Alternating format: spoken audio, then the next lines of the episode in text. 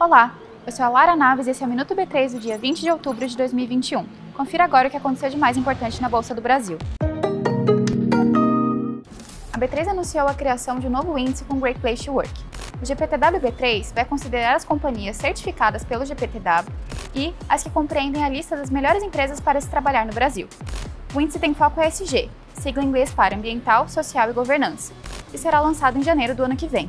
E hoje estreou por aqui o segundo ETF da gestora Investo. Com o ticker WRLD11, o fundo acompanha ações de 9 mil empresas globais. Em total, a bolsa tem 56 ETFs listados.